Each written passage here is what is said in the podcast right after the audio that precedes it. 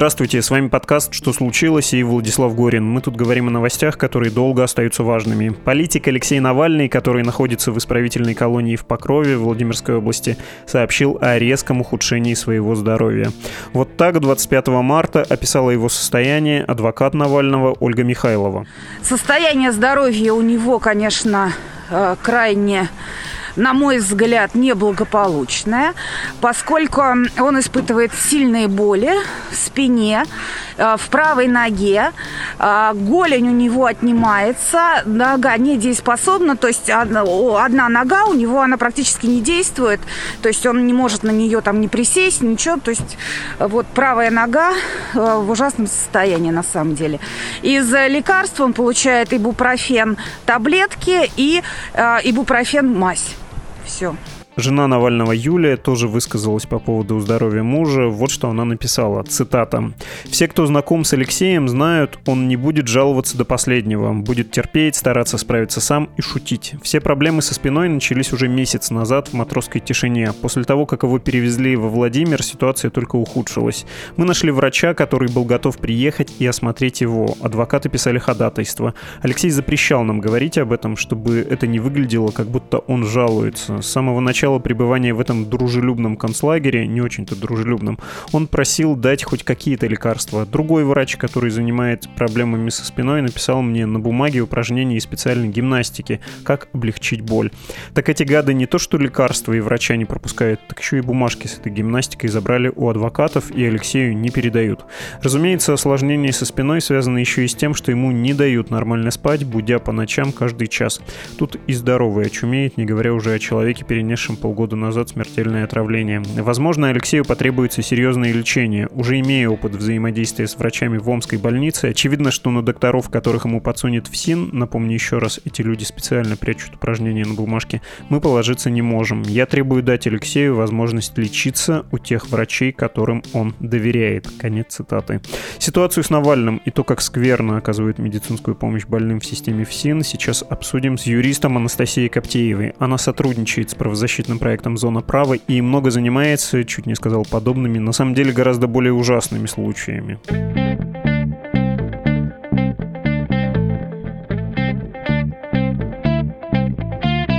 Анастасия, здравствуйте. Добрый вечер. Мы с вами говорили год назад в феврале 20-го, и тот выпуск назывался следующим образом.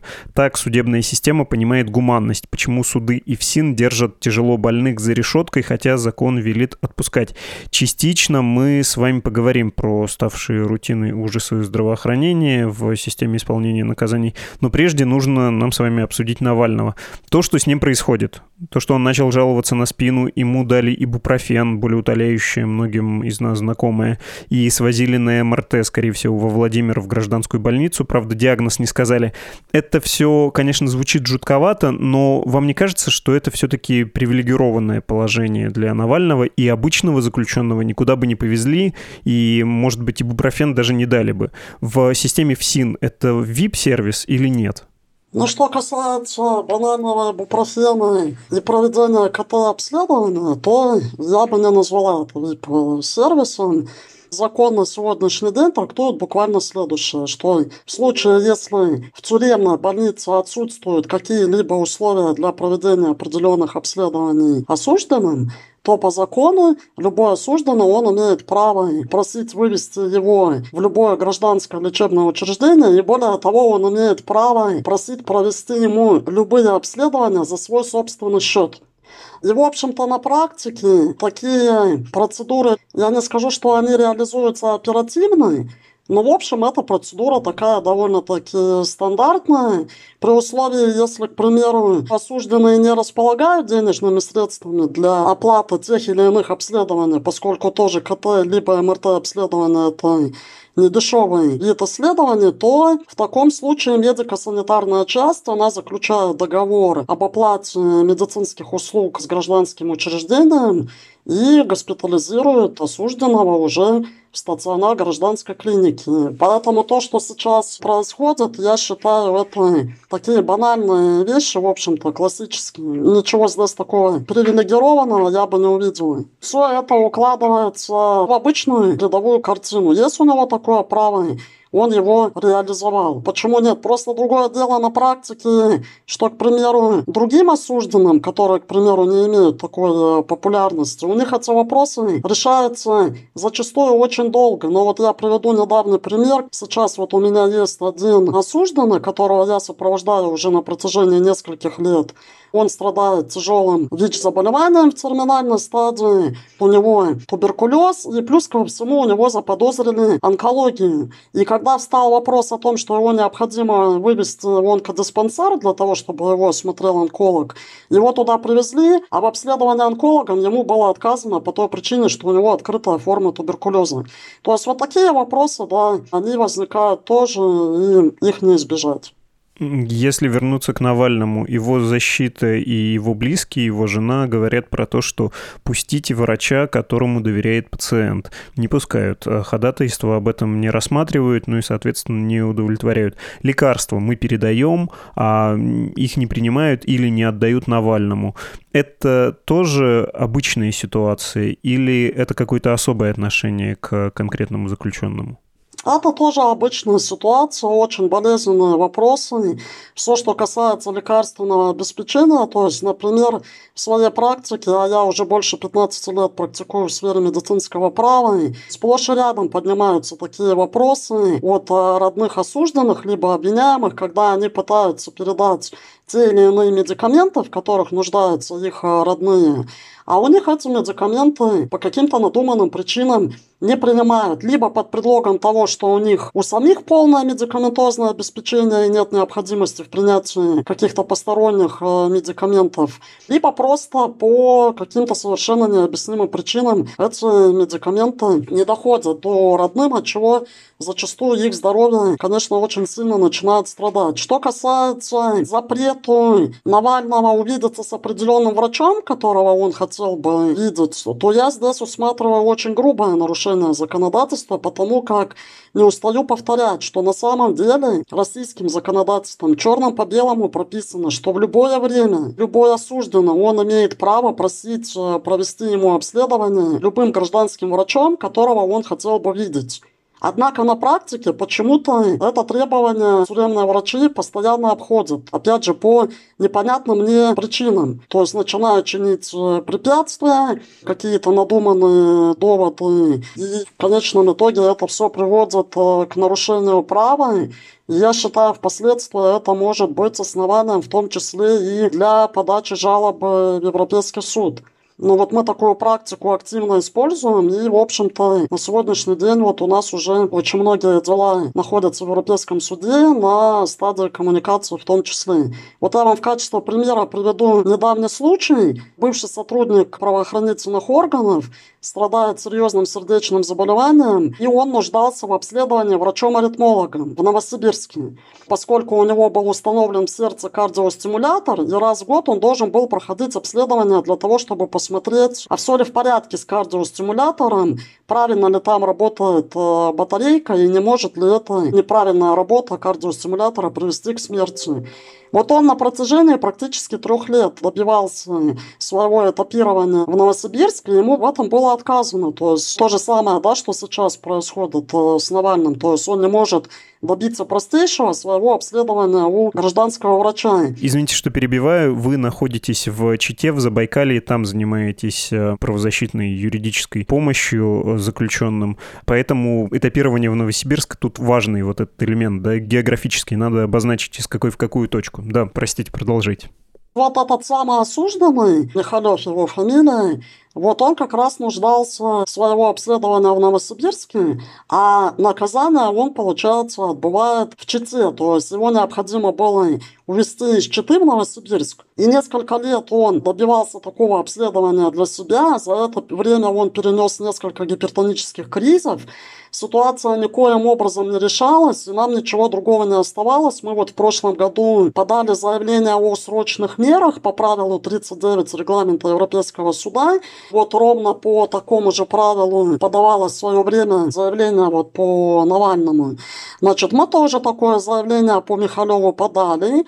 Европейский суд удовлетворил наше заявление и обязал российские власти, чтобы они немедленно в кратчайшие сроки все-таки этапировали. Отправили Михалева в новосибирское учреждение. На практике все произошло совершенно по-другому. Его в итоге этапировали, но все-таки не в Новосибирск, а по каким-то непонятным для нас причинам его этапировали в Хабаровск. Там то обследование, на которое он был вправе рассчитывать, мы считаем, ему его так и не провели. Врач-аритмолог его так и не осмотрел. Это был только лишь врач-кардиолог. И в итоге вот буквально два дня назад я получила письмо от Европейского суда, где они сообщают о том, что то есть после подачи заявления о срочных мерах мы же подавали еще жалобу на формуляре.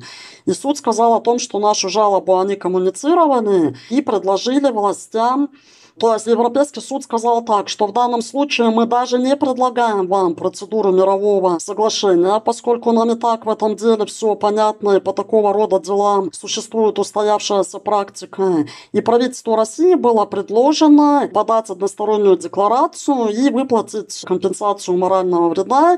Там Европейский суд ссылается на три дела и говорит о том, что мы предлагаем вам выплатить Михалеву компенсацию морального вреда примерно в тех же суммах, которые были ранее по другим делам обозначены. То есть эта сумма от 15 до 20 тысяч евро. Вот до июня месяца властям установил Европейский суд срок для предоставления возражения, поэтому мы будем смотреть дальше, как эта позиция будет развиваться. То есть я сейчас хочу сказать о том, что вот в случае с Навальным, насколько мы сейчас все понимаем, заявление о срочных мерах оно не было удовлетворено. Но вот, например, по другим осужденным, не таким известным персонам, такие заявления о срочных мерах, они все-таки работают и имеют место быть. И в том письме вот о коммуникации, которое я получила, Европейский суд даже коммуницировал и по статье 34, то есть фактически он признает наши доводы о том, что в полной-то мере заявление о срочных мерах не было исполнено, потому как увезли этого человека не в Новосибирск, а в Хабаровск. Я думаю, что мы про это сейчас поговорим, про практику и про то, как она расходится с правом. Но последний раз упомяну Навального и его ситуацию. Там есть маленький эпизод, что у него на бумаге была инструкция, как делать гимнастику для спины. И если у вас есть хоть какие-то сложности с позвоночником, вы понимаете, о чем идет речь. Это такая очень простая бумажка со схемой, как надо делать упражнения. Это вообще законно, потому что все, что вы говорите, подразумевает, что довольно много прав в здравоохранении у заключенного есть, а на практике мы видим совершенно обратную ситуацию. Любой какое-то распоряжение и распорядок позволяет забрать вот просто бумажку с гимнастикой. Вопрос очень для меня сложным, остается вот на протяжении уже много лет. То есть исхожу я из следующего. Если взять нормы закона о защите прав пациентов, а таковым на сегодняшний день является Навальный в том числе. То есть, несмотря на свой статус осужденного, у него же права пациента никто не может отобрать. По закону об основах охраны здоровья граждан, по различным правилам и порядкам отбывания осужденными наказания, все эти документы, они говорят о том, что Естественно, в полной мере осужденный он имеет право иметь у себя в наличии всю информацию о состоянии своего здоровья. То есть, к примеру, он может попросить предоставить ему копии карт его стационарного больного в случае, если он находится на стационарном лечении. Он имеет право запросить копии амбулаторного больного, выписки. На практике происходит следующее. То есть вот на сегодняшний день более-менее разрешилась эта проблема и, к примеру, представитель осужденного, адвокат, либо юрист, они беспрепятственно получают всю медицинскую документацию, но почему-то эту медицинскую документацию осужденным держать на руках запрещают. То есть для меня, например, этот вопрос, он остается непонятным, и я считаю, что здесь э, усматривается грубое нарушение прав осужденных именно как пациентов. То есть каким образом он должен продолжать свое лечение и вести эту гимнастику, если у него такие рекомендации отобрали и не отдали назад. То есть здесь, конечно, тоже спорные вопросы. А такие вещи, они же со временем будут накапливаться. То есть вот ему запретили доступ э, к врачу. Обследования. Вот ему рекомендовали провести реабилитационные мероприятия, включая данную гимнастику, и тут же эти рекомендации у него изъяли. Это все в перспективе будет э, копиться, все эти нарушения, и впоследствии это может стать основанием для подачи иска либо о компенсации морального вреда за ненадлежащее оказание медицинской помощи, либо это может стать основанием иска для подачи уже искового заявления в порядке Кодекса административного судопроизводства об обжаловании действий и бездействий. То есть такие исковые заявления конкретно я при оказании помощи осужденным реализую достаточно успешно. И потом по прохождению всех четырех инстанций мы подаем жалобы в Европейский суд, и их там лежит уже приличное количество. Ну, потому как по итогам, как правило, вот таких вот исковых заявлений суды частично соглашаются с нарушениями прав осужденных, но при всем при этом присуждают им мизерные компенсации. А в моей практике это была и тысяча рублей, и три тысячи рублей, и пять тысяч рублей. И в итоге впоследствии это становится основанием для подачи жалобы в Европейский суд, в которой мы уже говорим о том, что такие люди сохраняют статус жертвы, поскольку они не получают э, справедливого возмещения за неоказание медицинской помощи. Ну, вы сами уже сказали, что у Навального, видимо, ситуация отдельная, и на него будет реакция немножко другая. Давайте поговорим про принятую практику в системе ФСИН и попробуем понять логику, почему там так поступают, хотя вы пару раз уже сказали, что вы не понимаете, почему так происходит. Написано одно, делается по-другому. Мы, эм, еще раз упомяну, год назад с вами разговаривали в этом подкасте про довольно жуткие вещи, что люди, которых, например, ест рак заживо, они могут ехать неделями по этапу, потому что у ФСИН есть своя система больниц, разбросанных по всей стране, и Сибири запросто повести человека, ну вот как вы сказали, в Хабаровск или, например, в Астрахань на операцию, это плевое дело, это рутина. Причем везут очень долго, потому что логистика тоже ФСИНовская, надо заехать с этим вагоном в другие колонии, забрать там пациентов, и человек может э, в ужасных условиях находиться, это сильно ухудшает его здоровье. Сделали бы операцию сразу, э, ну, тем более, что она срочная, были бы одни последствия, а, затянули, и там, кажется, вы приводили пример с человеком, у которого были проблемы с легкими, туберкулез, это все перекинулось на кости, и там вырезали ребра. В общем, жуть сплошная. Вот за этот год э, под влиянием, а, в том числе и СПЧ, вашей работы, хоть что-то изменилось, хоть что-то меняется к лучшему? Но судя по тому наплыву дел, которые сейчас у меня находятся и в национальных судах, и в европейских судах, не поменялось ровным счетом ничего. То есть иногда складывается такое впечатление, что такие судебные тяжбы почему-то не становятся уроком для властей. Вот даже сейчас на вскидку я вспоминаю как минимум пять коммуницированных дел по больным осужденным, по которым мы в ближайшее время ожидаем вынесения возможного решения. То есть даже уже понимая зная о том, что такие жалобы, они уже коммуницированы и находятся на рассмотрении, власти, тем не менее, никаких мер не предпринимают для разрешения такого рода ситуации. Ну вот, например, коммуницирована сейчас жалоба осужденного Геннадия Курбанова, который столкнулся с длительным неоказанием медицинской помощи. Он страдал очень грозным онкологическим заболеванием, перенес тяжелую операцию. Ему поставили эндопротез, в тазобедренный сустав, у него был рак кости. И после этой операции у него начались сложности. У него стала скапливаться суставная жидкость. И вот его возили к примеру, из колонии в гражданские больницы в совершенно нечеловеческих условиях. То есть его помещали какие-то непонятные автозаки, совершенно не оборудованные, а это человек, который не может э, согнуть ногу, и она у него всегда в вытянутом состоянии. И вот в таких вот условиях его за несколько сотен километров возили из колонии в больницу для того, чтобы ему вот эту жидкость откачивать из колена. И вот таким вот манипуляциям он подвергался сотни раз. Мы прошли национальные суды, Ему присудили компенсацию морального вреда 70 тысяч рублей. После этого мы подали жалобу в Европейский суд, и до сих пор ничего не поменялось. То есть ему должны были провести повторную операцию, произвести разрез, посмотреть, почему там скапливается жидкость, и уже потом принимать решение. Либо надо будет удалять этот эндопротез и ставить новый, либо проводить чистку полости. Ни того, ни другого не было сделано, несмотря на то, что эта жалоба коммуницирована, и более того, ведь есть же решение Национального суда, которое обязало напрямую тюремных врачей ему такую операцию провести. Поэтому даже исходя вот из таких вот дел, примерно можно предполагать, что если там и у Навального начнутся какие-то сложности и проблемы в дальнейшем со здоровьем, далеко не факт, что ему будет оказана оперативная, надлежащая, адекватная медицинская помощь, судя из того, что вообще происходит в целом по стране вот на сегодняшний день.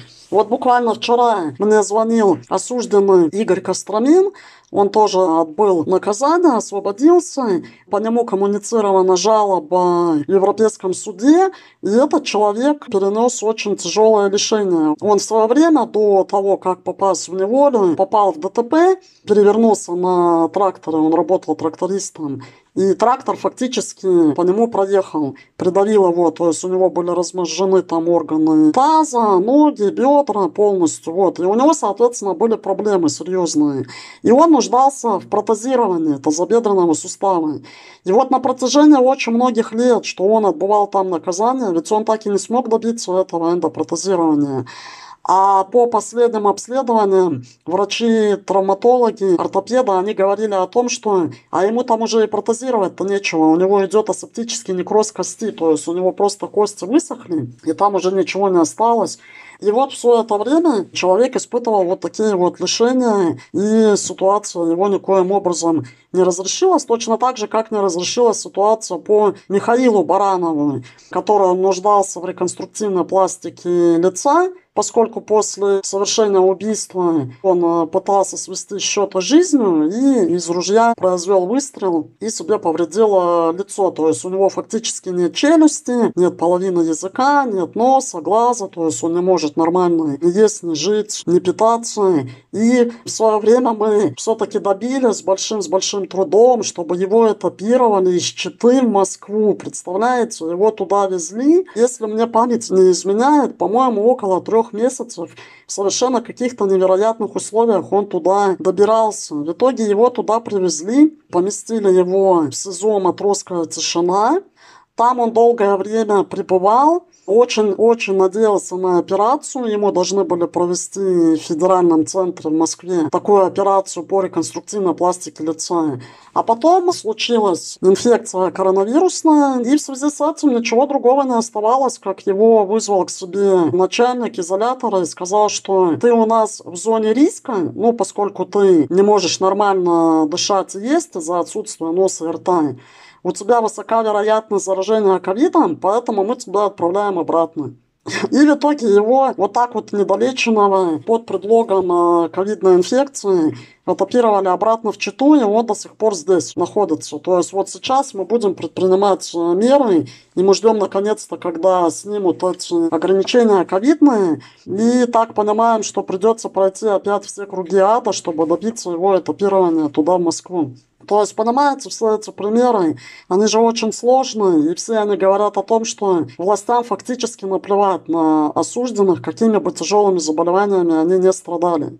Вот сейчас, 8 апреля, у меня будет суд по еще одному осужденному, который страдает терминальной стадией ВИЧ-инфекции. И я вам скажу так, что когда этого человека, а у него не диагностировали ВИЧ в следственном изоляторе, потому как просто его упустили и не брали у него анализы на ВИЧ, что является грубым нарушением, и в итоге его в тяжелом состоянии доставили в гражданскую клинику. И там, после того, как установили ему ВИЧ в четвертой стадии, и у него оставалось всего 29 клеток иммунитета, то есть он уже был на грани жизни и смерти, Его на 14 дней приковали наручниками к постели, из-за чего у него образовались пролежни глубокие. И когда на суде мы приводили примеры и говорили о том, что мы просим компенсацию в 2 миллиона рублей с учетом в том числе его такого нечеловеческого обращения, на что нам суд первой инстанции сказал, а суд не считает, что здесь э, было нечеловеческое обращение, и более того, суд конкретно в решении отразил и указал, что данное обращение с человеком суд даже не считает нарушением статьи 3 Конвенции о запрете пыток. Ну, это вот самые последние примеры, которые мне пришли в голову. На таком фоне не хочется даже вспоминать про лишение сна, то, что упоминается у Навального, или нечто подобное.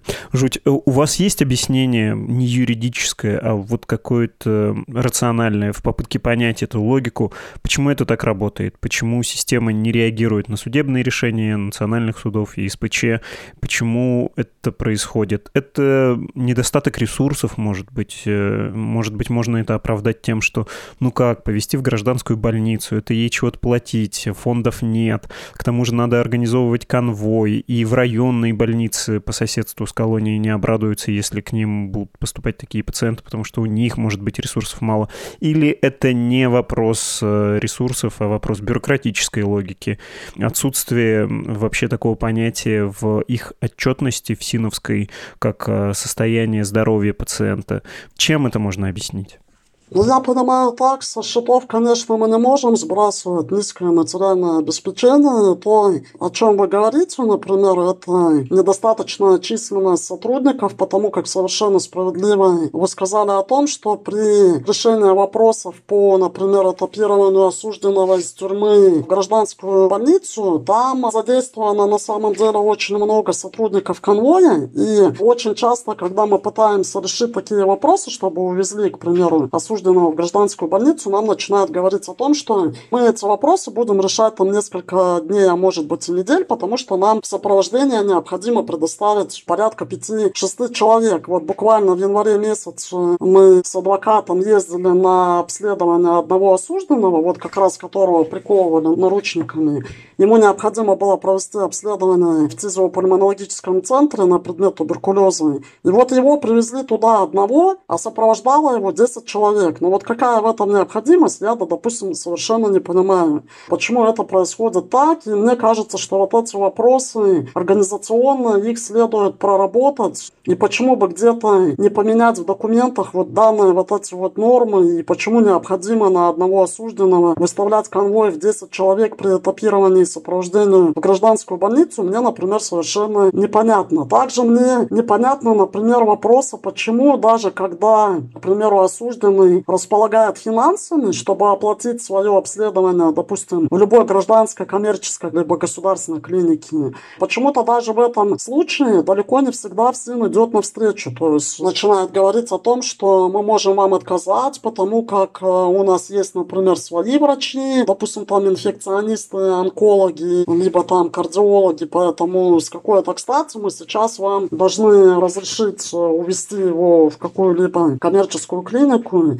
я считаю так вот, с учетом практики прожитых лет, я все чаще все-таки прихожу к выводу о том, что нет такого понятия гуманности, на которое вправе были бы рассчитывать люди, которые содержатся за решеткой. Я считаю, что власти к этим людям относятся все-таки как к людям, наверное, второго сорта. Может быть, это будет слишком громко и грубо сказано, но я иного объяснения причин не нахожу. Почему вот эти вопросы не разрешаются на протяжении очень многих лет, десятков лет. То есть, когда ты практикуешь, к примеру, там в одной какой-то сфере, как это делаю я, например, в сфере медицинского права, то для меня совершенно непонятно, почему вот эти все вопросы, они никоим образом не разрешаются. Даже при условии, что ты задействуешь национальные механизмы судебные, ты задействуешь международные национальные механизмы.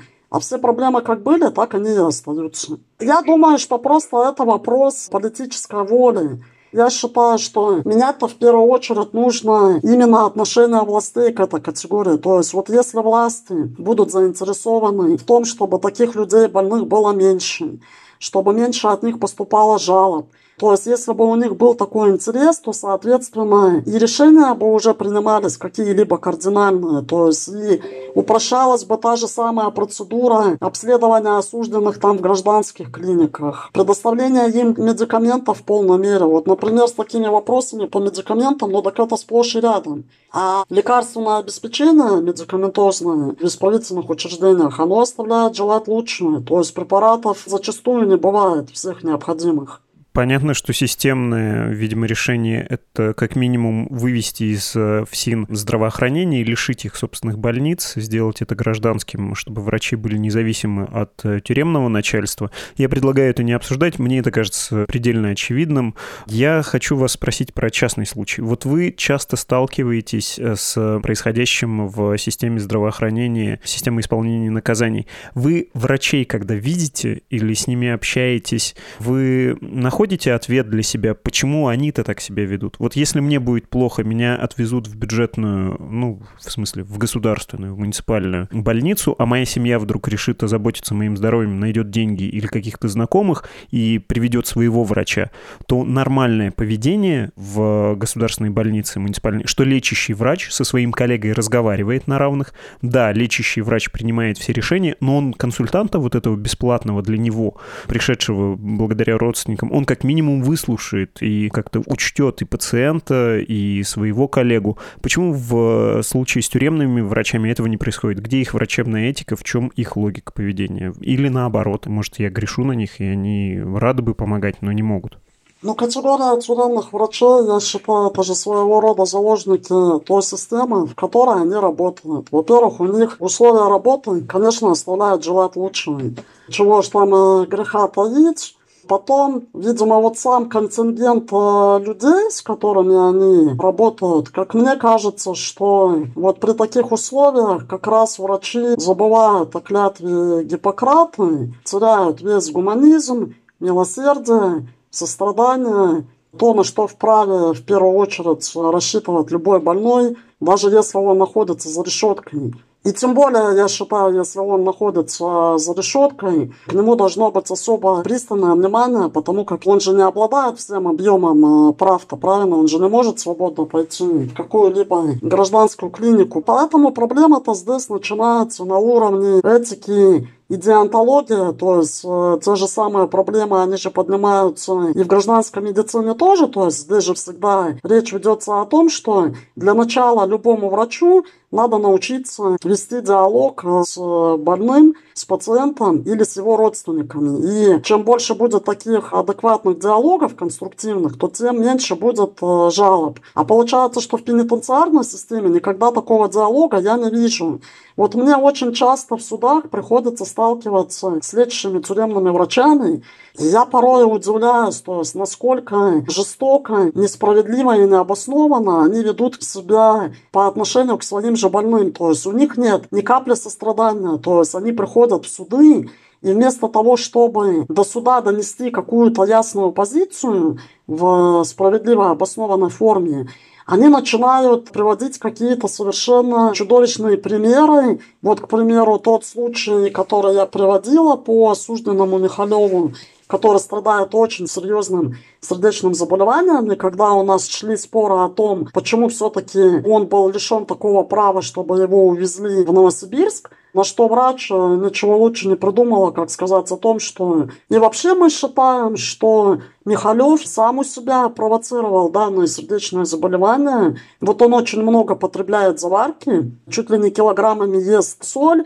ну, то есть, понимаете, вот уже доходит дело до абсурда. То есть, вместо того, чтобы прийти в суд и сказать, что да, несмотря на то, что у нас низкое материальное обеспечение, что у нас скудный ассортимент э, медикаментов, у нас очень плохие условия инструментального оснащения диагностического, тем не менее, мы старались ему предоставить э, всю ту помощь, ну хотя бы все, что было в наших силах. Нет, этого не происходит. То есть приходят врачи и пытаются найти какие-то причины, чтобы самого же осужденного обвинить э, в его болезнях. То есть такое происходит сплошь и рядом. Поэтому, как мне кажется, ну это как театр начинается с вешалки, так же и здесь. То есть... Врачи не должны играть на стороне системы. Ну, то есть они не должны быть ее частью.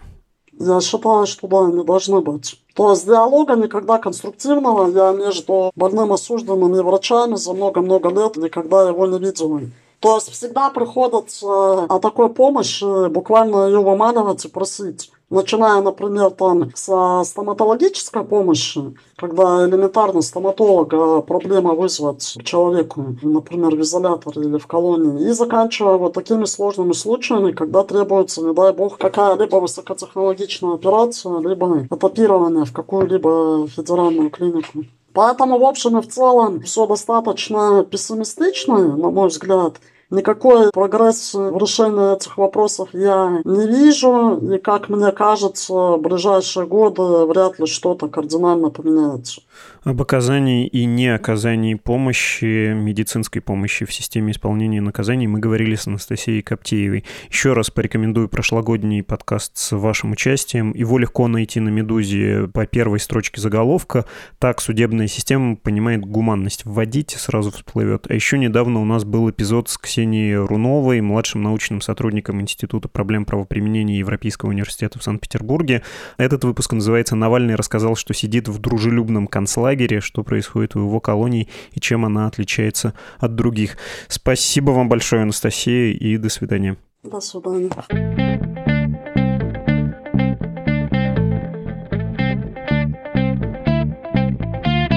Вы слушали «Что случилось?» подкаст о новостях, которые долго остаются важными. Подписывайтесь на наш телеграм-канал, он называется «Техника речи» и посвящен подкастам, причем, подчеркну, не только тем, что делает студия «Медузы», а вообще всем подкастам в мире. Завтра слушайте субботний выпуск «Что случилось?» с Константином Газой и Андреем Перцевым и пишите нам письма, в которых можете предлагать темы для выпусков. Электронная почта подкаст собакамедуза.io, телеграм «Медуза loves you». До свидания.